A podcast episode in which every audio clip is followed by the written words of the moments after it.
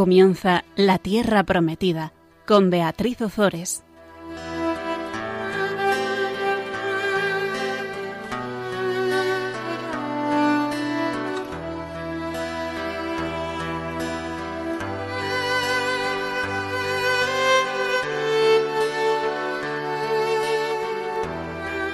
Buenas tardes, queridos oyentes de Radio María.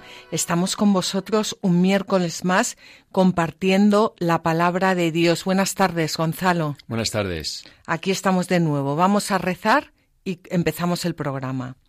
Proclama, mi alma la grandeza del Señor.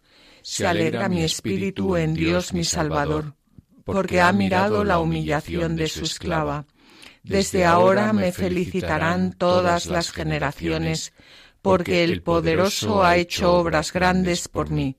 Su nombre es santo, y su misericordia llega a sus fieles de generación en generación.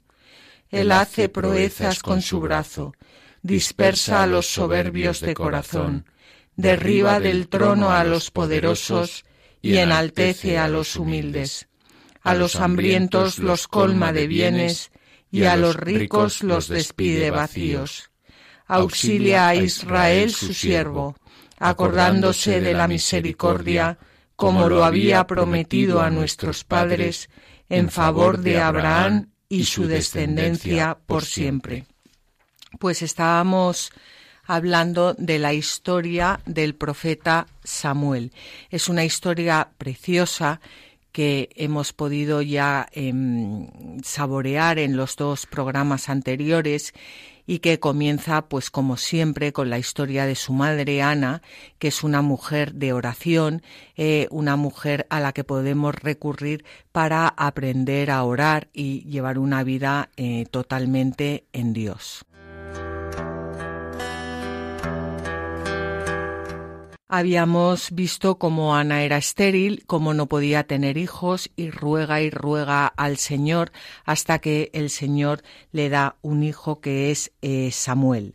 Y ella, antes de que el Señor se lo hubiera concedido, ya lo había consagrado al Señor. Y en el programa pasado nos quedábamos en cómo Ana dejaba a su hijo recién destetado en el templo de Silo para que se fuera formando con el sacerdote Eli. Ahora eh, la Biblia nos habla de los hijos de Eli. Vamos a comenzar leyendo el primer libro de Samuel, capítulo 1, los versículos 12 al 17. Los hijos de Eli eran hombres depravados que no reconocían al Señor ni las obligaciones del sacerdote ante el pueblo. Cuando alguien ofrecía un sacrificio, venía el criado del sacerdote con la horquilla de tres dientes en la mano y mientras se estaba cociendo la carne, la introducía en la olla o el puchero, en la cazuela o la caldera, y todo lo que la horquilla sacaba se lo quedaba el sacerdote.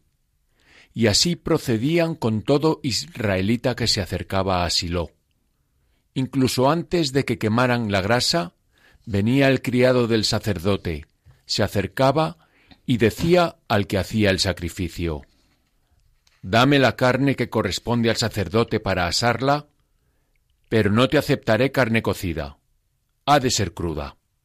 Y si el hombre respondía, Hay que quemar primero la grasa y después puedes tomar cuanto gustes, el criado le replicaba, Dámela ahora o la tomaré por la fuerza. El pecado de aquellos jóvenes era muy grave ante el Señor, porque menospreciaban las ofrendas del Señor. Bueno, pues eh, fijaos cómo tenemos a, a Samuel que eh, lo que hacía era servir al Señor junto al sacerdote Elí y como en contraposición tenemos a los hijos de Elí que eran hombres depravados que no reconocían al Señor ni las obligaciones del sacerdote ante el pueblo. Son palabras eh, muy duras, pero también es cierto que hoy en día hemos pasado a, a, todo lo contrario, que es que como el Señor es misericordioso, pues no pasa nada. Aquí no pasa nada. Tú puedes hacer lo que te dé la gana, que como el Señor es tan bueno, pues, pues es tonto. Y entonces, como es tonto, pues, pues perdona a todo el mundo. Y, y por supuesto que el Señor, bueno, tonto no es, pero, pero por supuesto que el Señor es, es misericordioso, o sea, por supuestísimo. Pero, pero también tenemos nosotros que, darnos cuenta de la gravedad de los pecados eh, que cometemos contra el Señor, pues hablando mal de sus sacerdotes, eh, no reconociéndole en muchas ocasiones, no reconociéndole en otras, en otras eh, personas, em, menospreciando lo que los demás hacen por él, menospreciando sus ofrendas. Eh, muchas veces no solo son pecados de omisión, son también pecados de, de, actuación. Em, y cuando nosotros eh, no reconocemos al Señor en los demás, pues se nubla nuestra mente, se enfría nuestro corazón y, eso nos lleva pues a, pues a, menospreciar eh, cualquier sacrificio, cualquier alabanza que, el humilde hace ante el Señor. Y además nos creemos con derecho a, pues a, hacernos mm, dueños de cosas que están reservadas eh, solo para el Señor. Y en definitiva, lo que nos lleva a todo esto es a, quitar a Dios de en medio para ponernos nosotros. Hmm. Una cuestión, ¿los hijos de Eli eran sacerdotes también? Sí, también eran sacerdotes. Ellos vivían en el templo y, ellos eran, eran sacerdotes con su padre. O sea, en este caso se está describiendo el comportamiento, el mal comportamiento de unos sacerdotes, ¿no? Exacto. Y, y lo que sí estoy viendo es que lo que se describe eh, o sea, no está siendo juzgado por, por ojo humano, sino que, se refiere a que Dios está observando y que, eh, y que, y que no le gusta el pecado de, aquellos jóvenes. Por supuesto que no. no. no. se refiere a que nosotros, a que, a que iguales, a que personas en la tierra eh, critiquen su, su o critiquen o, se atrevan a juzgar a, estos sacerdotes. No, aquí vamos a ver lo que se está juzgando y eso es lo que se juzga siempre o debería ser así es el hecho, es el pecado, no al pecador. Y eso debería ser así también hoy en día, ¿no? Por ejemplo, eh, no sé, bueno, pecados eh, pues como el adulterio eh, como el asesinato, como, o sea, no, no, se, no se juzga a la persona que comete adulterio, no se juzga al asesino, se juzga y se condena el pecado. Esa es la ley de Dios. Sí, se juzga y se condena el adulterio, se juzga y se condena el pecado, pero en cambio se le abren los brazos al pecador para que se arrepienta y para que vuelva a Dios, porque eh, Dios quiere que todos los hombres se salven y lleguen al conocimiento de la verdad.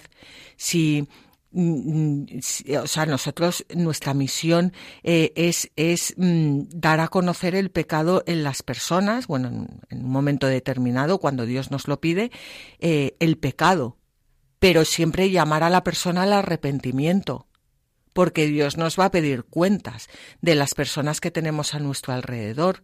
Lo que no podemos caer es en el relativismo. Bueno, da igual, no es para tanto, no importa.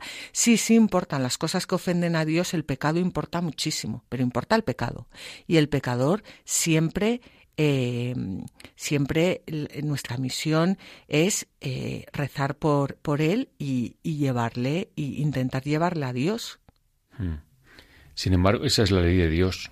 Sin embargo, en la ley civil eh, que Dios se apiade del pecador. Exacto, bueno, sí, sí, claro, en la ley civil. Mm, El que ha cometido un delito contra la ley civil mm, va apañado. Bueno, depende qué delito, porque hoy en día. Ya. Pero sí, pero la ley de Dios es esa, o sea, siempre se quiere salvar al, al, al, pecador, que es que se arrepienta. Mm, no, sí, sí. No, lo que quiero decir es que la misericordia de Dios está muy, muy por encima de la ley civil. Muy por encima muy por encima. Es muchísimo más misericordiosa, muchísimo más, eh, a pesar de lo que se puede oír, muchísimo más flexible, menos dura. Fíjate, el otro día estaba yo hablando con una persona, estábamos hablando de una amiga en común que se había divorciado, bueno, que se ha divorciado, y, estábamos hablando del marido. Y, y me decía esta persona, y decía yo, bueno, pues nunca se sabe, a lo mejor vuelvo a casa, y me decía esta persona, ¿Qué dices? Volver a casa. Pero ¿cómo va a volver a casa si no se merece? No se merece. Y decía, yo no sé lo que se merece o no. ¿Quién, quién soy yo para saber lo que se merece o no? ¿Cómo no se va a merecer volver a su casa y ha hecho lo que haya hecho? O sea, ¿cómo juzgamos? ¿Cómo, cómo, y estoy hablando de una persona buenísima, la que me estaba hablando, ¿cómo juzgamos? Se merece, no se merece, no se merece. Pero, pero, pero yo desde luego, eh, no sé, o sea, hay que tener mucho cuidado en lo que se dice porque realmente si alguien no se merece nada, esa soy yo. O sea, mm, entonces, el, Dios siempre quiere que, el hijo pródigo vuelva a casa, siempre, y quiere que todos los hombres se salven, y quiere que todos los hombres lleguen al conocimiento de la verdad. Hmm. O sea, el juicio de Dios siempre es para invitar a la persona a arrepentirse. Siempre. Hasta el último momento. ¿eh? Sí, era San Pablo, ¿no? Lo de que el juicio de Dios era implacable, pero la misericordia se antepone al juicio o algo así. Claro, pero, pero, pero claro, si, si el hombre no acepta a Dios, ahí está también ese misterio tan grande de la libertad. Claro. ¿Eh? Pero, pero bueno, entonces aquí eh, lo, que nos, lo que nos están enseñando es cómo, eh, los, cómo el pecado de los hijos de, de, Eli era un pecado muy grave ante el Señor. Y esto lo dice la palabra de Dios, porque menospreciaban las ofrendas del Señor. O sea, cuidadito y de que no, no será esto para tanto. Bueno, pues ahora vamos a ver la actitud radicalmente opuesta de Samuel. Samuel continuaba sirviendo al Señor y por ser muy joven vestía un efod de lino. Cada año su madre le hacía una túnica pequeña y se la llevaba cuando subía con su marido para ofrecer el sacrificio anual. Entonces Elí bendecía a Elcaná y a su mujer diciendo Que el Señor te dé descendencia de esta mujer como premio por la cesión que ha hecho al Señor. Y volvían a su lugar.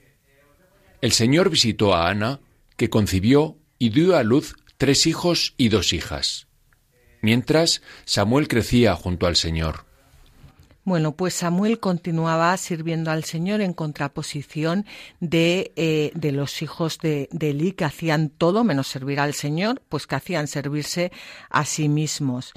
Y, y su madre iba todos, eh, todos los años al, al templo. A mí me enternece, Ana, porque eh, no sé, yo igual me cogía al niño y me lo llevaba de vuelta a casa. es que, que, que, enternecedor y ella seguro que, que, que bueno, pues eso eh, que nos dice la Biblia de que Samuel continuaba sirviendo al Señor, no solo el niño mm, lo había mamado en de su madre, sino que, que además es que me imagino a Ana rezando día y noche para que su hijo continuara sirviendo al Señor toda la vida. Sí, y, por lo que parece, mmm, Elí, eh, perdón, Elí, no, eh, Samuel estaba como, como adoptado por Elí, ¿no? En cierto aspecto. Sí, sí. Luego era, no es que fuera un hijo más, pero, pero, pero estaba, estaba siendo formado por Elí. Exactamente. Mm. ¿Eh? Entonces aquí se ve un poco, digo yo, pero como, como cuando a Dios le falla, o sea, Dios tiene un plan, y su plan se va a cumplir de manera irrefutable. Entonces, cuando le fallan determinadas piezas, él suscita otras para dar continuidad a su plan, ¿no? Sí, pero bueno, que, que, estoy segura que a Samuel no, no le, o sea, no, no, no le llamó porque le fallaran otras piezas, sino que él ya tenía esa vocación desde la, desde la eternidad. ¿eh? Bueno, pues el Señor visitó a Ana, que concibió y dio a luz tres hijos y dos hijas. Qué forma tan bonita también de que, decir que los hijos son de Dios y mm. que los hijos los, los da Dios, ¿no? Bueno, pues vamos a continuar, vamos a leer ahora los versículos del capítulo 2 de Samuel 22 al 26. Elí era muy viejo, pero se enteró de todo lo que sus hijos hacían a los israelitas y de que dormían con las mujeres que servían a la entrada de la tienda de la reunión. Entonces les dijo, ¿Por qué os comportáis así? Yo mismo he oído contar al pueblo esas maldades. No, hijos míos, no son buenos los rumores que oigo por todo el pueblo del Señor. Si un hombre peca contra otro, Dios podrá ser árbitro, pero si peca contra el Señor, ¿quién intercederá por él? Pero ellos no escuchaban a su padre pues era voluntad del Señor hacerlos perecer. el joven Samuel iba creciendo en edad y en bondad ante el Señor y ante los hombres. Bueno, pues como ya hemos dicho, los hijos de Eli, eh, sacerdotes del santuario de Silo, son el contrapunto de Samuel. Sus pecados son muy graves, tanto en sus obligaciones rituales, porque menospreciaban las ofrendas del Señor, como en sus obligaciones morales, corrompiendo a las mujeres que atendían el culto. Y en cambio Samuel continuaba sirviendo al Señor y agradaba al Señor y a los hombres. Eh, fíjate, Gonzalo, que dice la Biblia que Elí era muy viejo, pero se enteró de todo, de todo lo que sus hijos eh, hacían, de lo que hacían a los israelitas que iban a ofrecer los sacrificios y de que dormían con las mujeres que servían a la entrada de la, de la reunión. O sea, son pecados muy graves. ¿Es la tienda de la reunión? la tienda de la reunión es lo que era el templo, era donde estaba el arca de la alianza donde se ofrecían los sacrificios. ¿eh? El, templo, que todavía no era un templo de. Era un templo móvil, vamos, era, era la, tienda. Sí, de nómadas. Sí. Y, y entonces eh, Elí le dice: ¿Por qué os comportáis así? Eh, vamos a ver. Ellos es verdad que no escuchaban a su padre, pero, pero Elí no dice eh, no leemos que Lir llorara por el pecado de sus hijos, ni que ayunara, ni que suplicara al Señor día y noche por su conversión. Eso lo hemos leído de Ana, pero no lo leemos de Eli. Entonces, no basta con que nosotros le digamos a nuestros hijos, hijos, eh, ¿por qué os comportáis así? No, no, es que eh, ni basta que le digamos a nuestros amigos, amigos, ¿por qué os comportáis así? No, no, no basta. Es que tenemos que rezar por ellos, ofrecer sacrificios y llorar por, por sus pecados. Es que el Señor, o sea, el Señor quiere que, que hagamos nuestros también los pecados de aquellos que están a nuestro alrededor.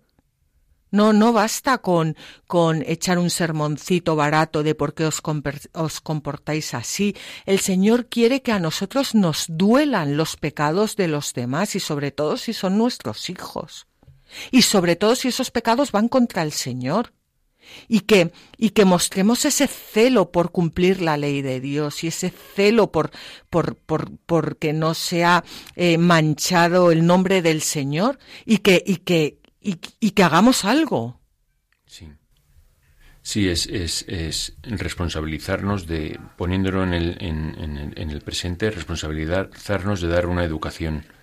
No, no eh, ser blandos, sino educar con algodón, que es muy diferente, pero educar. Educar, eh, educar con cariño. Con autoridad. sí, autoridad significa respeto, cariño, moderación. Pero haciéndoles crecer siempre. Sí, diciendo las cosas que hay que decir. Para que crezcan, sobre todo en sabiduría. Sí. Y en amor a Dios. Que es un reto enorme nosotros lo sabemos bien que tenemos tres hijos. Claro. Porque hay que, es, es, como que hay que llevar riendas para que no se te reboten y decir las cosas con cuidado, pero decirlas. Porque pero decirlas. Y, y no solo con los hijos. No, no, no solo con los hijos. Sino también entre nosotros y también con nuestros amigos, porque cuántas veces estamos eh, viendo amigos o personas que están haciendo cosas que van en contra de ellos y es muy fácil mirar para otro lado o es muy fácil decir quién soy yo para decir esto a esta persona. Lo que pasa es que con eso no se tiene éxito garantizado, pues ya lo dice este mismo texto de Samuel, porque dice, pero ellos, los hijos de Eli, pero ellos no escuchaban a su padre. Sí, pero también más adelante va a decir que la muerte va a recaer sobre la casa de Eli, sobre los hijos de Eli y sobre Eli. Sí, pero lo que me refiero es que hay muchas veces que se hace como hay que hacer, se educa, se intenta hacer fenomenal, pero ni aún así te sale. Ah, sí, pero yo te voy a decir una cosa. Eh, es verdad que hay veces que se educa, que se intenta hacer y no sale como a nosotros nos gustaría que saliera, pero hay una cosa que no falla jamás y eso es la oración, las lágrimas, el sacrificio, el ayuno, eso no falla jamás. A lo mejor eh, tarda más, a lo mejor tarda menos y a lo mejor falla a los ojos humanos, pero eso no falla jamás y eso nunca cae en saco roto. Hmm. Jamás. Nunca. Nunca jamás. Y, y bueno, y, de todas formas, el Señor también le gusta ver cómo nosotros hacemos todo lo posible eh, para, para, para llevar la luz a los demás. Mm. Aquí hay dos, dos mm, líneas en, esto, en esto que, que, hemos leído ahora de Samuel que me recuerdan al Evangelio, del Antiguo Testamento al Evangelio. Uno, esto, pero dices, pero ellos no escuchaban a su padre, pues era voluntad del Señor hacerlos perecer. Está un poco ahí la, la cuestión de Judas también, la voluntad del Señor, eh, que es un misterio, ¿no? Pero que, que había voluntad. Bueno, pero hay que aprender a leer esto también, ¿eh? Y es un género literario, es una forma de escribir, o sea, y sobre todo en el Antiguo Testamento. Eh, se pensaba que cuando las cosas eran, salían así era porque era voluntad del Señor, o sea, todo era, pero no, no es así, o sea, eh, es una forma de ponerlo por escrito. Ah. ¿Eh? Ah, sí, sí. Y, luego otra cosa que me recuerda al Antiguo, eso está clarísimo, y otra cosa que me recuerda al Antiguo Testamento, al Nuevo Testamento es, dice, el joven Samuel iba creciendo en edad y en bondad ante el Señor y ante los hombres. Me recuerda a cuando Jesucristo tenía 12 años y no, no me acuerdo cuál era exactamente la cita del Evangelio, pero era que iba creciendo en... En sabiduría, sí, iba creciendo en, en sabiduría eh, en, toda la vida oculta, que luego ya volvemos a saber de él en el, en el bautismo. O sea, y esta es una de las pistas por las que se dice que Samuel era tipo de Jesucristo. Por ejemplo, sí. Ajá. ¿Eh? Bueno, vamos a hacer una pequeña pausa y no se vayan, no os vayáis, que continuamos.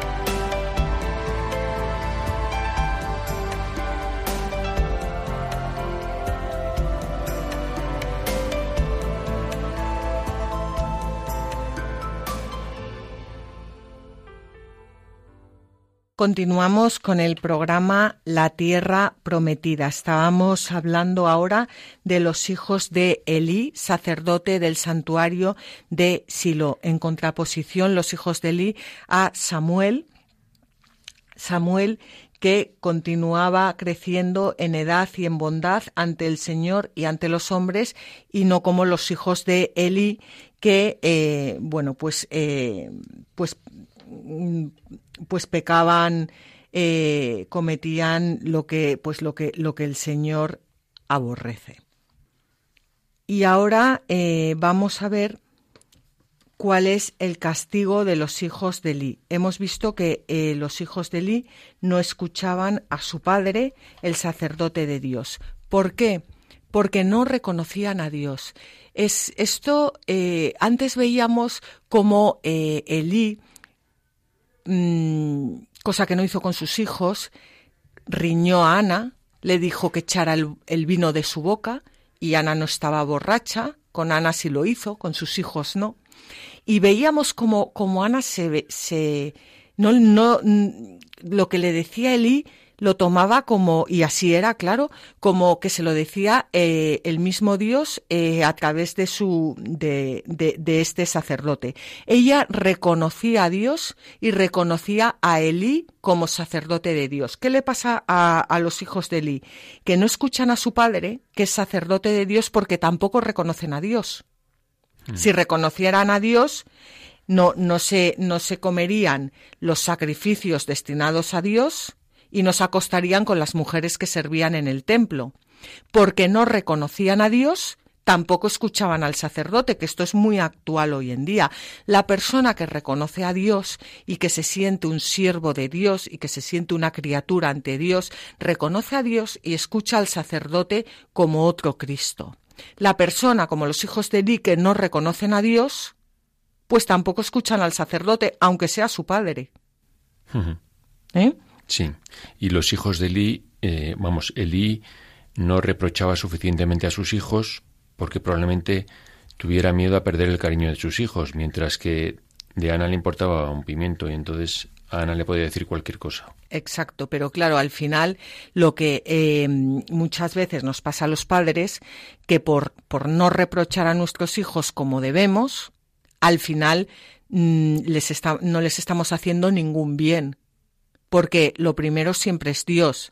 Lo segundo, bueno, para una persona que está casada, pues es el esposo o la esposa y después van los hijos, ¿no? Entonces, cuando, cuando no reprochamos a los hijos con autoridad y con amor, les, no les estamos haciendo ningún bien, porque no les estamos ayudando a crecer como crecía Samuel en edad y en, eh, y en sabiduría junto al Señor. Hmm. Es todo muy complicado porque, claro, al reprochar a los hijos, mm, ellos tienen que ver tu coherencia, porque tú les puedes decir lo que quieras, pero si no eres coherente con lo que les dices, olvídate.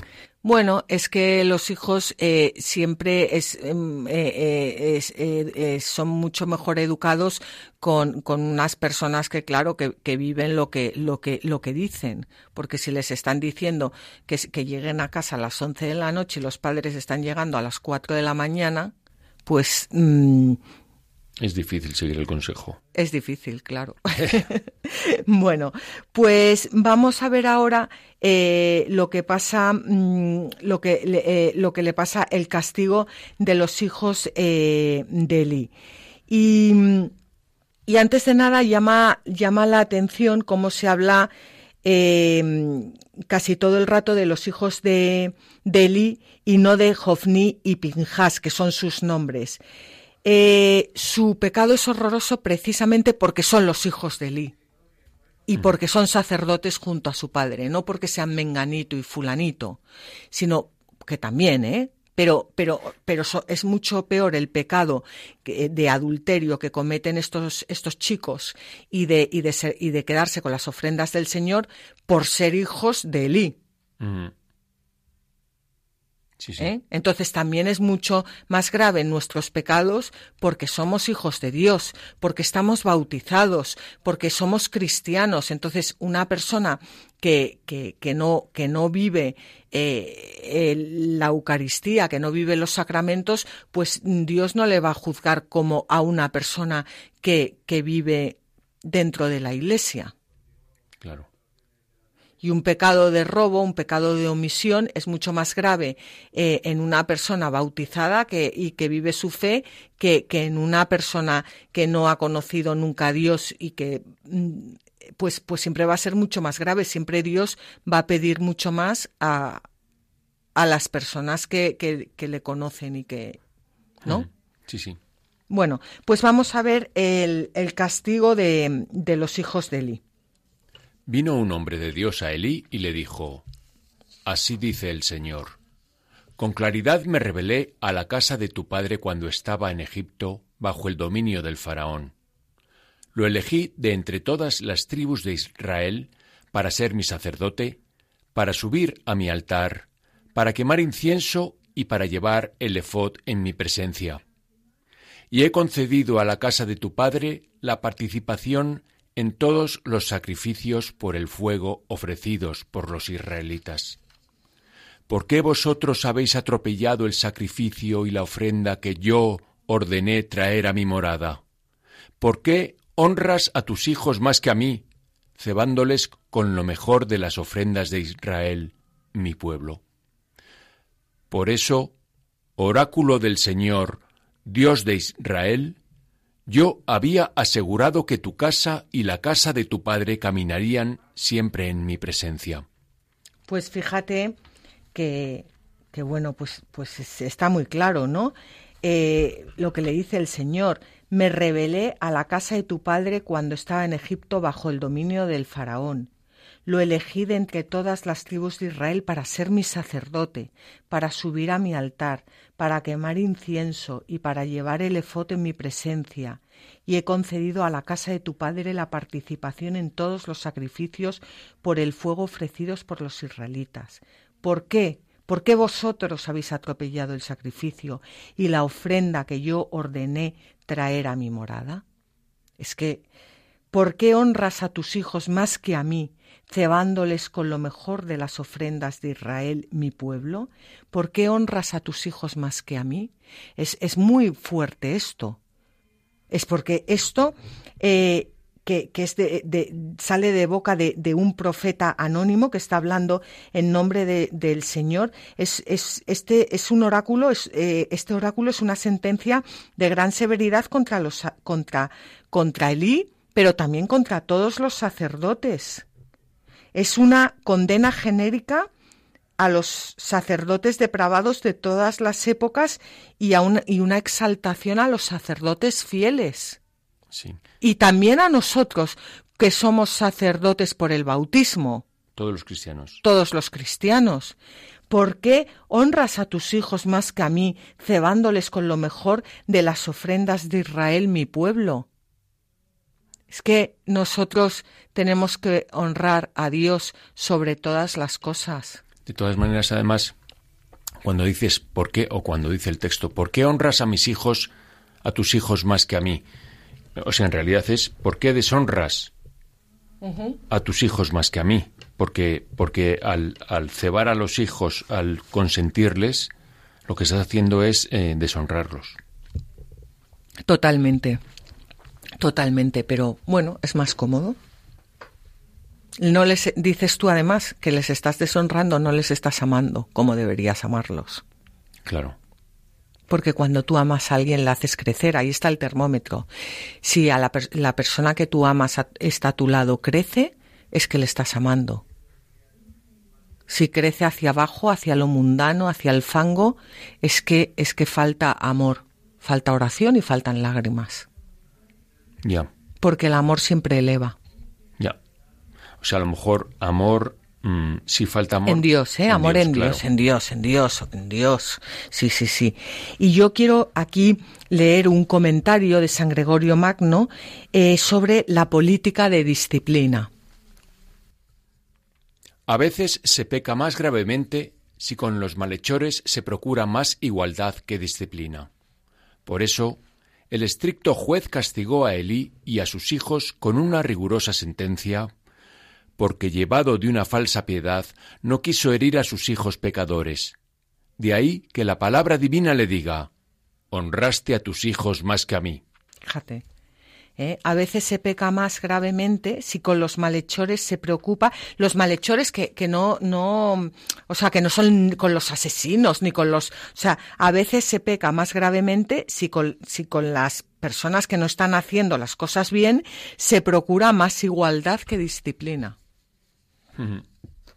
¿Eh? Y, y, bueno, eh, lo, que, lo que vamos a ver ahora, y que eso es algo que a mí también me ha dado mucho que pensar, es que eh, o sea, es que, es que, es que Dios no va a castigar, o sea, Dios va a castigar a los hijos de Eli pero también va a hacer a Eli responsable del pecado de los hijos. Claro. Claro, sí, pero mm, o sea que el, castigo no es solo para, para, para, los hijos. Vamos, vamos a continuar con el texto. No, solo una, cuestión. O sea, a Eli realmente lo que le faltaba era oración.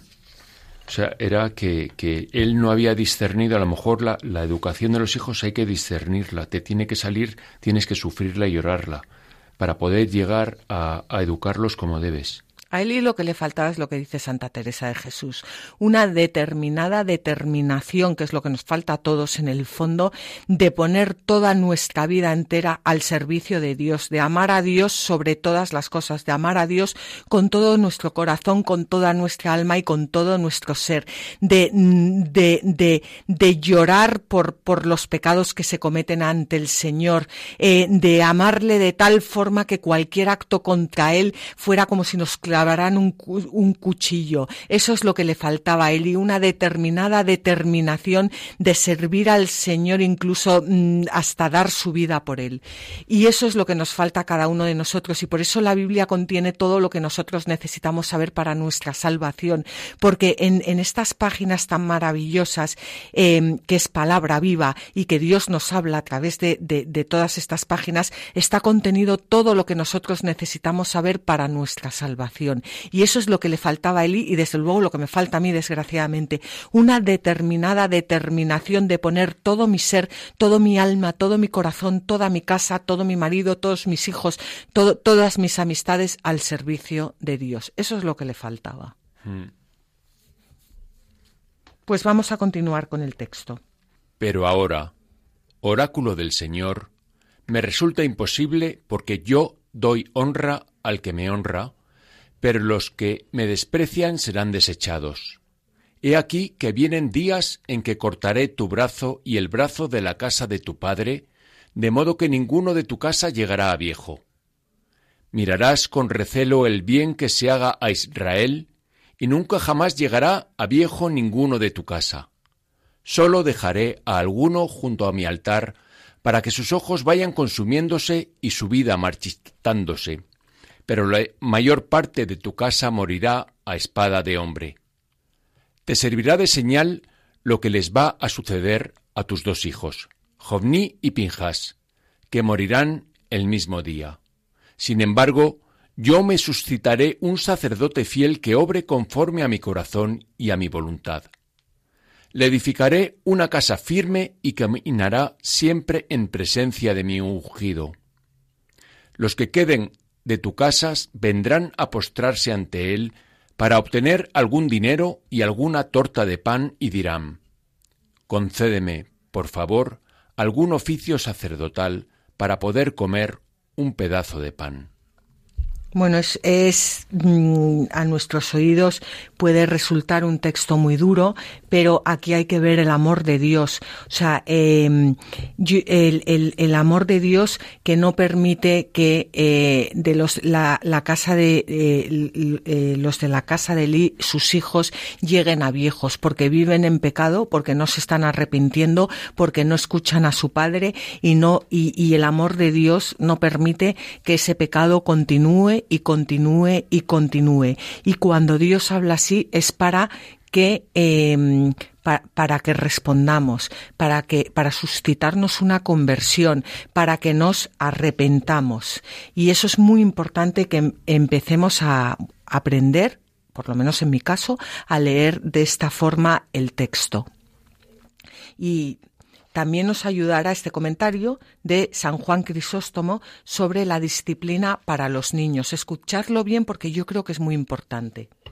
Os ruego, por tanto, que ofrezcáis una mano a nuestros hijos, a fin de que nosotros no tengamos que dar cuentas de lo realizado por ellos. ¿No sabéis lo que les sucedió al, anciano Elí por no corregir oportunamente las debilidades de sus hijos? Cuando una enfermedad necesita una incisión, y el médico solo la cubre para sanarla, al punto se convierte en incurable porque no ha aplicado el remedio adecuado. De la misma forma, también aquel anciano estaba obligado a tomar las medidas apropiadas con respecto a los errores de sus hijos, pero, por haber sido demasiado permisivo, también él compartió su castigo. Es muy bonito este comentario de San Juan Crisóstomo y sobre todo estas palabras que dice cuando una enfermedad necesita una incisión y el médico solo la cubre para sanarla, al punto se convierte en incurable porque no ha aplicado el remedio adecuado. Es verdad que muchas veces por no castigar a, nuestros hijos y que aquí no estamos hablando de nuestros hijos, ¿eh?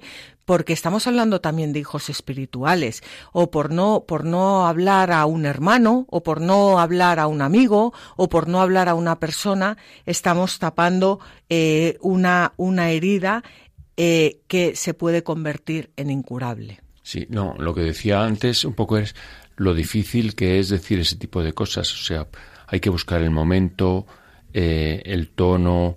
Eh, bueno, eso te lo da la oración, ¿eh? Ya. Hay que rezar. Y fruto de la oración, actuar. Y si vemos en la oración que Dios quiere que hablemos con esas personas, eh, pues, pues ya nos dará el tono. Lo que pasa es que muchas veces hablamos sin haber rezado antes, que ese es el problema. Ya.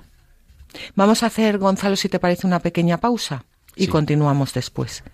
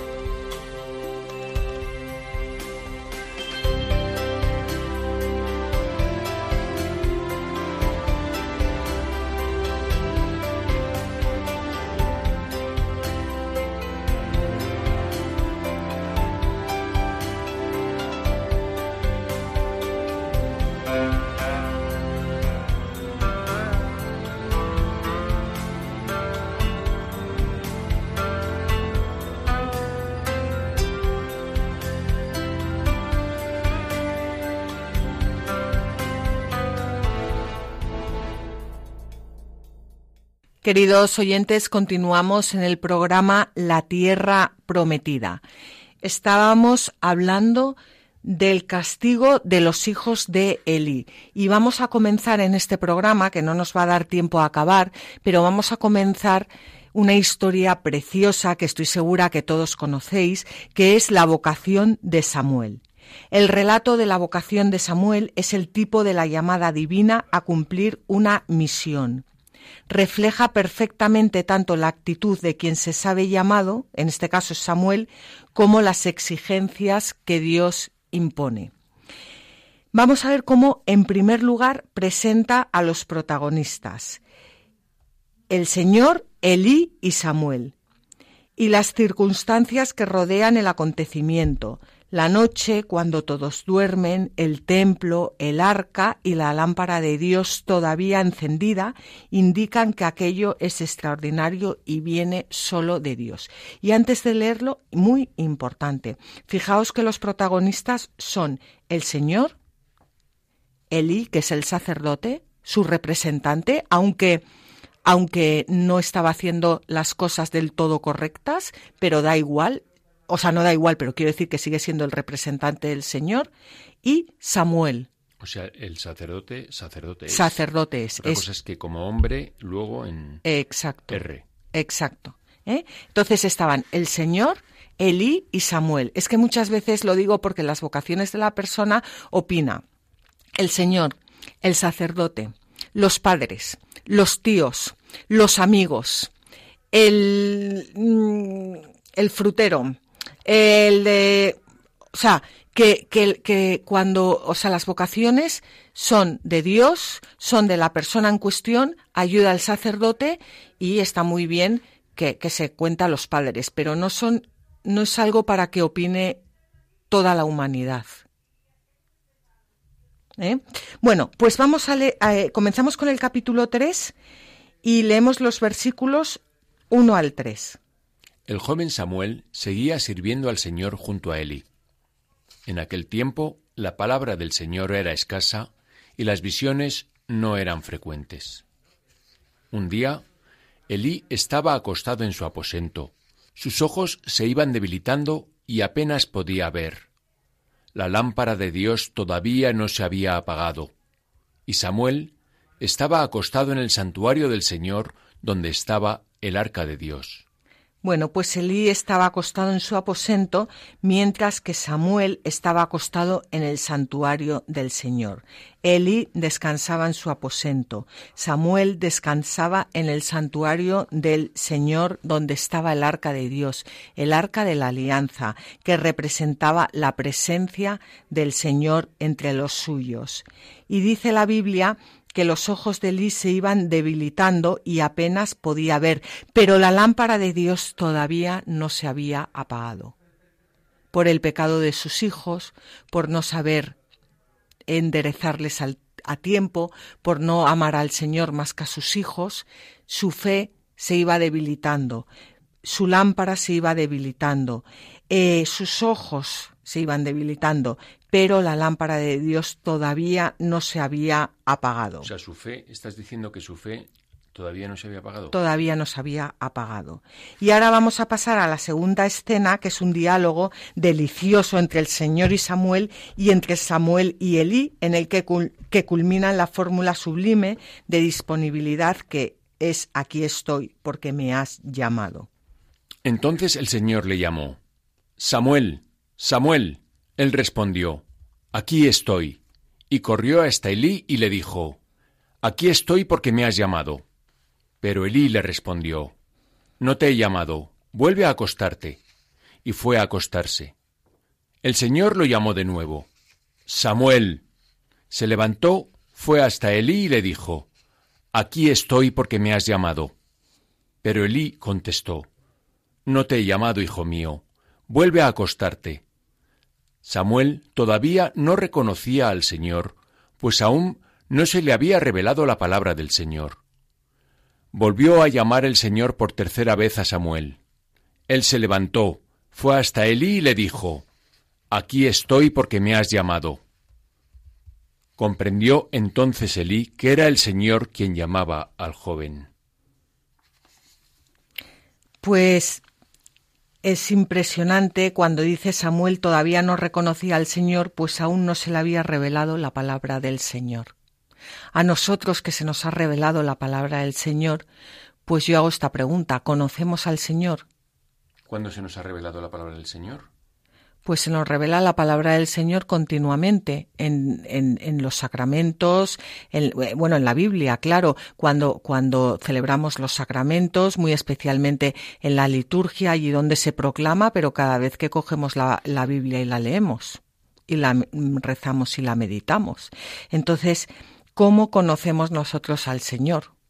Es una, una pregunta, bueno, interesante eh, para hacernos. El caso es que eh, Samuel escucha la voz del Señor, pero todavía eh, no la reconoce y cree que es Elí. Y entonces se levanta, va al aposento de Elí y le dice, aquí estoy porque me has llamado.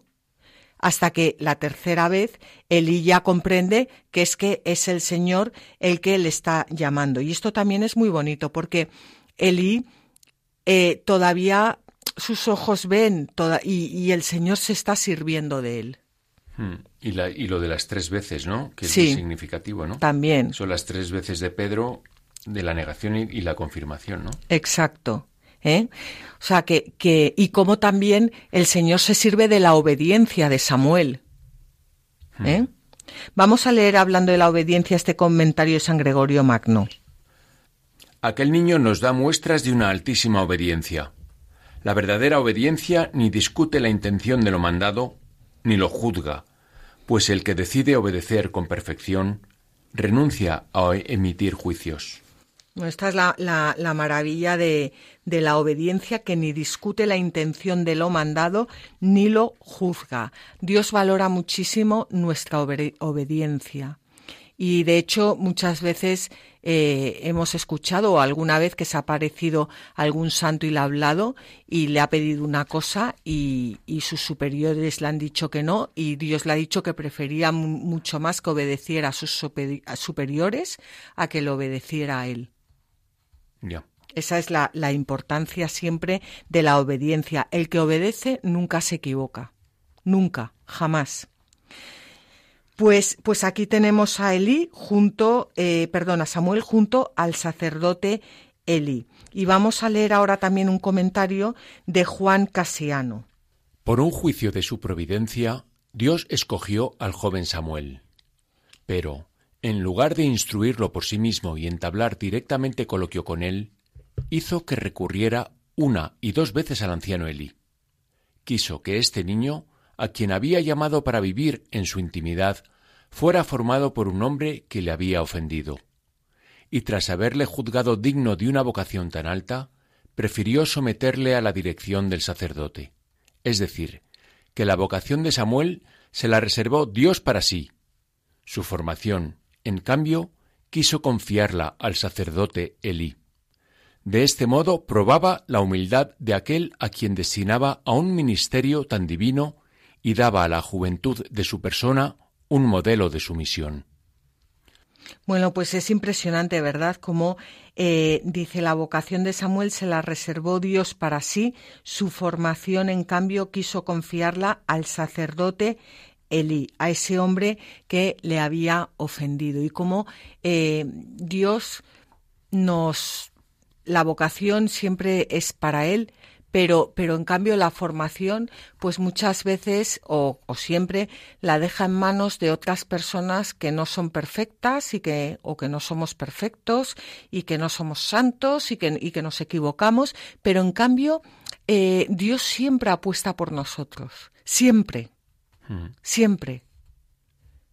Yo, yo siempre lo digo, ¿no? Cuando voy a dar clases de Biblia y estoy hablando de la palabra de Dios y, y digo yo, es que es como, como si una persona que dedica toda su vida a hacer una tesis doctoral, que le dedica todo el esfuerzo y todo, y cuando la termina y, va, va a presentarla y se la da al, al, al tonto del pueblo, al que, al que tartamudea, al que, al que no sabe leer, al que no sabe hacer nada, al que no. Y pues yo así me siento cuando, cuando, y, y pero Dios apuesta por mí.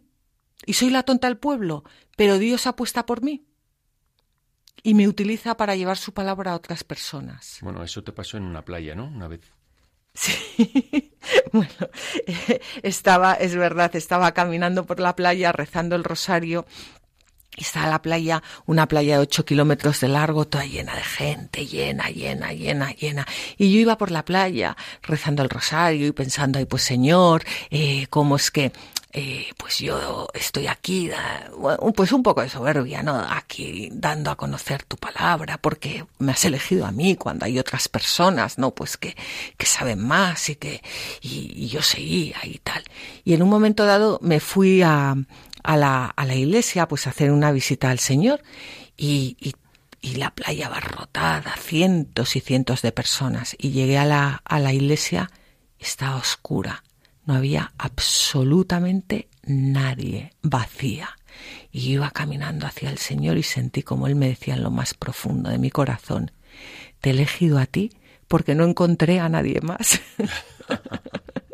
Bueno, pues eso pasa, pasa que, eh, al Señor le servimos todos porque apuesta eh, por todos y como decía, creo que era la Madre Teresa, que eh, Dios no elige a los capacitados, sino que capacita a los que elige. Pues vamos ahora con la tercera escena que refleja la doble función del profeta, que inicia de forma solemne Samuel, escuchar atentamente a Dios y saber transmitir fielmente el mensaje recibido, aunque resulte severo a sus oyentes inmediatos.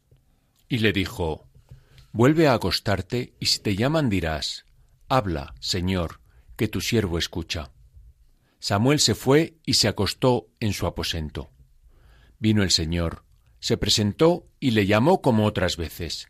Samuel, Samuel. Respondió Samuel, Habla, que tu siervo escucha. Pues aquí vamos a, mm, a dejar el programa porque me gustaría empezar el programa siguiente dentro de 15 días hablando de, de, la vocación de Samuel y de esta frase habla que tu siervo habla Señor, que tu siervo escucha que me parece impresionante y que os invito a, a todos vosotros ahora que vienen eh, pues unos unos días importantes eh, que tenemos ya pues todas estas fiestas de Navidad en las que eh, pues pues quien habla no es el Señor sino la televisión las fiestas el turrón los polvorones pues que que digamos constantemente desde lo más profundo de nuestro corazón habla Señor que tu siervo escucha. Qué quieres Señor cómo quieres que prepare tu nacimiento ¿Qué quieres que le cuente a los demás de ti? ¿Qué quieres que haga por ti? Eh, habla, Señor, que tu siervo escucha. Bueno, pues desde aquí os deseamos una muy feliz Navidad a todos los que nos estáis escuchando y estaremos ya de nuevo con vosotros eh, dentro de 15 días. Muchísimas gracias por estar una vez más compartiendo la palabra eh, de Dios y sabéis que eh, podéis escuchar este programa en el podcast de Radio María que encontraréis en la página web www.radiomaria.es o llamando al programa perdón, al teléfono 902 500 518 y pidiendo los programas grabados. También podéis escribirnos al mail la tierra prometida arroba y eh, escuchar también los programas en, en la página web La Tierra Prometida Todo Junto y en minúscula punto es. Y como siempre os animamos a que cojáis vuestras Biblias y no dejéis de leerlas, meditarlas y rezarlas, porque en los libros sagrados el Padre que está en los cielos sale amorosamente al encuentro de sus hijos para conversar con ellos.